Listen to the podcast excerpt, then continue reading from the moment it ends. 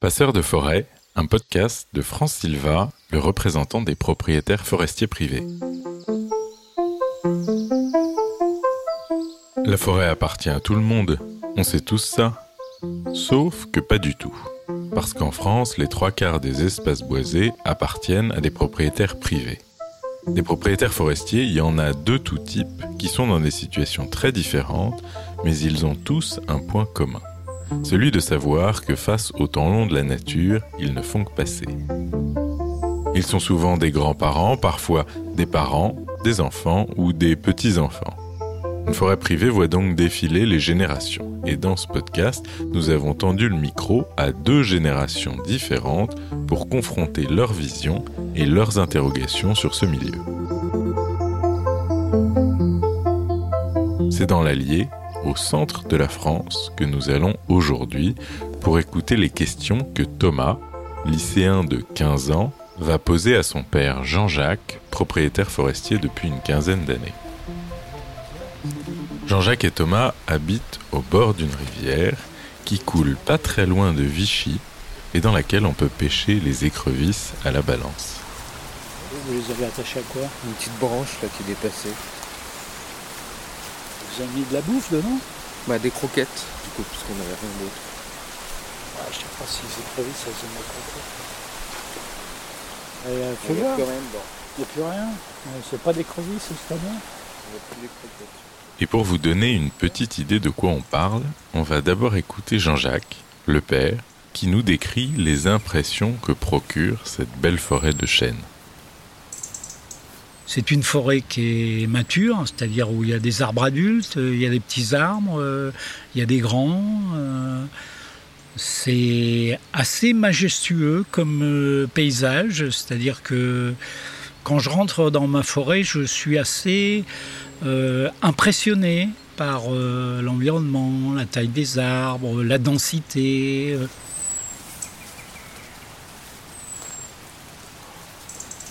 Après, au niveau du sol, c'est où est implantée la forêt, c'est-à-dire que l'Allier, euh, il y a de l'agriculture, mais il y a du forestier.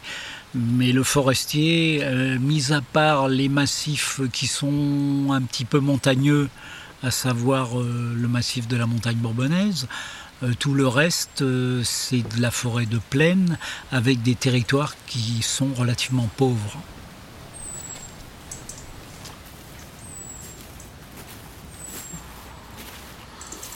Pourquoi on doit couper du bois dans une forêt? La nature, elle a un cycle de vie.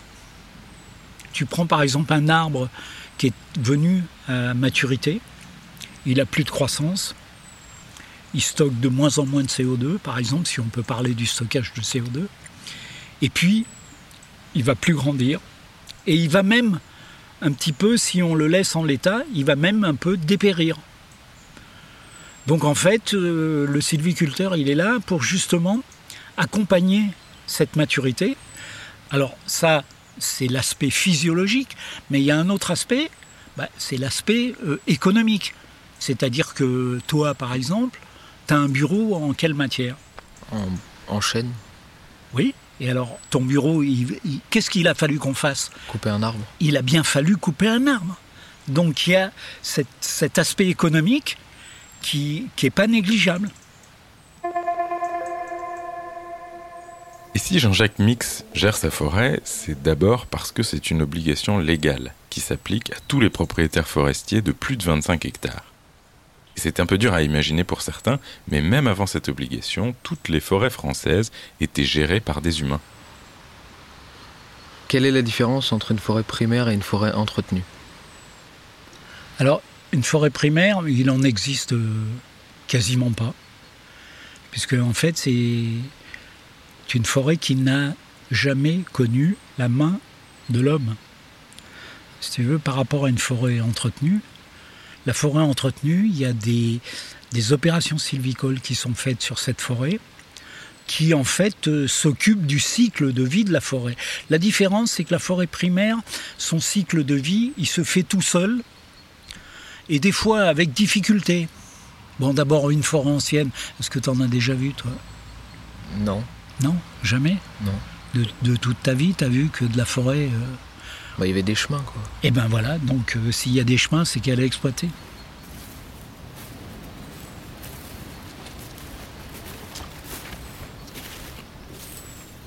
Comment on le coupe le bois euh, À la main ou il y a des machines? Ça dépend du contexte, ça dépend de tout un tas de choses. Ça dépend euh, d'abord dans quel territoire se trouve la forêt. Euh, il est évident que c'est plus compliqué euh, de couper des arbres quand il y a, par exemple, en montagne, quand il y a une pente de 40%, que comme moi, par exemple, dans ma forêt, où c'est de la plaine. Par contre, il faut qu'on fasse appel toujours à des main-d'œuvre qualifiées. Parce que quand tu coupes un arbre, il y a une chose qui est importante, il faut éviter ce qu'on pourrait appeler les dommages collatéraux. Parce que si tu coupes un arbre et que tu en détruis autour de cet arbre euh, 20 ou 30, ça va pas être très très favorable. Donc il faut des professionnels. Alors on va couper euh, avec des bûcherons. hein. Euh, tu as l'exemple à côté, de l'autre côté de la rivière, où la forêt euh, a été coupée uniquement avec des bûcherons, en faisant tomber les arbres toujours sur les chemins, toujours au bon endroit. C'est un métier qui est, difficile. C'est un métier qui est, qui est très dur. Bon, c'est pas le tout de savoir gérer sa forêt, encore faut-il en devenir propriétaire. Souvent, c'est par héritage, mais dans le cas de Jean-Jacques Mix, il a décidé d'y investir pour lui, mais aussi pour ceux qui viendront après lui. Comment as-tu eu l'idée d'acheter une forêt Alors, euh, l'idée d'acheter une forêt, elle est, venue euh, en pensant à un certain nombre de choses. D'abord, moi j'ai toujours été assez proche de la nature. J'aime bien vivre dans la nature, bien que dans mon activité professionnelle, je n'étais pas très près de la nature. Mais euh, petit à petit, j'ai ressenti ce besoin-là. Donc c'est l'aspect, je dirais, euh, naturel qui m'a fait dire tiens, ça serait peut-être intéressant. Puis il y a un deuxième aspect qui est un aspect qui te concerne plus. Toi, par exemple, euh, tu vas bénéficier d'un certain nombre de choses que j'ai faites dans mes forêts. C'est la création, si tu veux, d'une lignée. C'est-à-dire de dire, ben je, euh, moi je suis dans la ville, hein, mais ben, un jour j'y serai plus, mais il y aura quelqu'un qui va continuer à faire ce que j'ai fait, c'est-à-dire euh, à planter des arbres, à s'occuper de la sylviculture, à, à faire un certain nombre de choses. Et peut-être que tes descendants aussi, parce que la forêt, c'est du temps très très long. Tes descendants à toi, ils vont peut-être se dire la même chose. Donc tu vois, le fait de dire je vais investir dans de la forêt, c'est aussi créer euh, cette, espèce de lignée patrimoniale qui va faire que, eh ben, euh, on va pouvoir parler de l'ancêtre euh, qui a planté les arbres, de celui qui les a coupés, de celui qui a fait les essais de plantation, de voilà, c'est aussi une des motivations. Est-ce qu'elle sera pareille quand je serai grand? Je pense pas, parce que alors euh, pour plusieurs raisons. La première raison, c'est que le temps aura passé. Donc euh, il y aura des arbres que tu as connus euh, petits bois qui sont devenus gros bois. Donc c'est plus les mêmes. Tu vois par exemple celui que tu as derrière toi, hein, dans 30 ans, il va pas être tout à fait pareil. Euh, donc c'est cet aspect-là.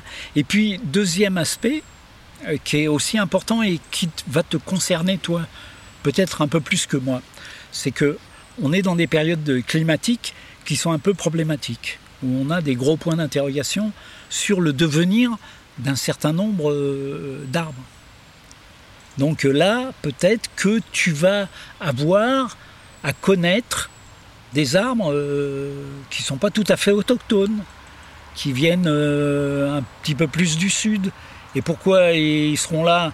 Eh ben, c'est parce que le climat va être un peu plus chaud et que euh, on va les faire venir. Parce que si on attend qu'ils viennent tout seuls, tu sais, euh, le cèdre de l'Atlas, si tu attends qu'il arrive ici, euh, va falloir que mettre du temps. Hein, S'il faut qu'il arrive tout seul. Mais là, c'est justement qu'est le sylviculteur pour dire bah tiens, on va essayer peut-être d'en mettre ici, et peut-être que dans 50 ans, dans 60 ans, on aura des belles forêts de cèdres. Bah, ce sera des arbres, quoi. Bah, ça changera pas. Ben oui, mais ce sera peut-être pas les mêmes espèces d'arbres. Ouais. Ouais, mais dans l'ensemble, Ah, pas ce sûr. sera globalement pareil. Ah, on sait pas. On sait pas. Et puis, euh, en plus, tu sais pas ce que je vais planter. Hein Ça, c'est un grand paradoxe de la forêt. On a l'impression qu'elle est immuable et éternelle. Or, elle évolue constamment, du fait des processus naturels, mais aussi de l'intervention humaine. Sans doute qu'elle évoluera encore davantage dans les années qui viennent. Face à ce paradoxe, eh bien, les plus conservateurs n'appartiennent pas forcément à la génération qu'on imagine. Ton père est propriétaire forestier. Quelle, quelle question ça te pose? Pourquoi pas avoir acheté un champ de blé euh, Pourquoi? Moi, c'est est-ce que je vais avoir le temps de m'en occuper quand je serai grand? Ça, je sais pas. Si je fais d'autres trucs à côté, euh, Ah bah tu seras comme tous les propriétaires forestiers, c'est-à-dire que ils ont tous des activités annexes. hein. oui, mais c'est compliqué de s'occuper de la forêt quand, euh, quand on a un travail à plein temps à côté. C'est compliqué, mais si tu veux, euh, il y a euh, tout l'écosystème euh, forestier qui est là pour t'épauler. C'est-à-dire, euh, c'est vrai que, bon, t'as bien vu que c'est pas moi qui coupe les arbres. hein. Oui, oui, oui. C'est pas moi qui décide, de, par exemple, euh, le jour où on va faire une éclaircie, qu'est-ce que je vais éclaircir Euh, Je vais avoir un contact, par exemple, avec un expert forestier. Donc ça sera ton travail. C'est-à-dire que, si tu veux, tu n'auras pas le travail au euh, stricto sensu à faire, mais tu auras les grandes directions et les grandes lignes à gérer. Eux, ils vont te dire, bah voilà, vous avez telle solution, telle autre solution. Mais en dernier recours, c'est toi qui diras non, non, je choisis celle-là ou je choisis celle-là. Donc c'est pour ça qu'il faut quand même des petites formations euh, de sylviculture. Bon, mais ça, tu... pas de problème.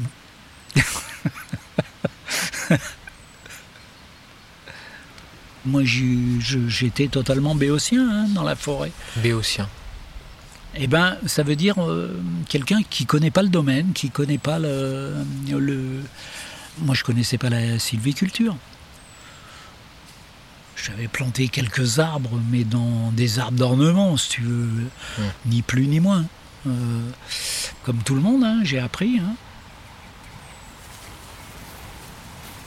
On a un petit, c'est peut-être un petit problème qu'ont les propriétaires forestiers, c'est demander aux futurs propriétaires, c'est-à-dire leurs enfants, qu'est-ce qu'ils voudraient que la forêt que leur famille possède, qu'est-ce qu'ils voudraient qu'elle devienne. Donc euh, c'est une question que je peux te poser là. C'est toi, qu'est-ce que tu voudrais que ça devienne quoi? Bah, la même chose que c'est maintenant, où je puisse me balader dedans ou aller en moto euh, dans Oui. les chemins. C'est ce qui m'inquiète, c'est cette, euh, cette, euh, cette idée que rien ne changera. Est-ce que tu crois que dans la période dans laquelle on est, euh, euh, rien ne change?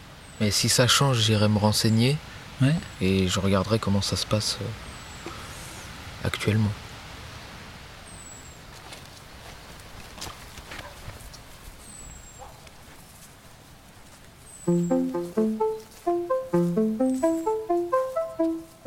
Avant que Thomas ne sache ce qu'il aura à faire quand la forêt de son père aura passé, pour un temps, entre ses mains, le petit bois sera devenu gros bois.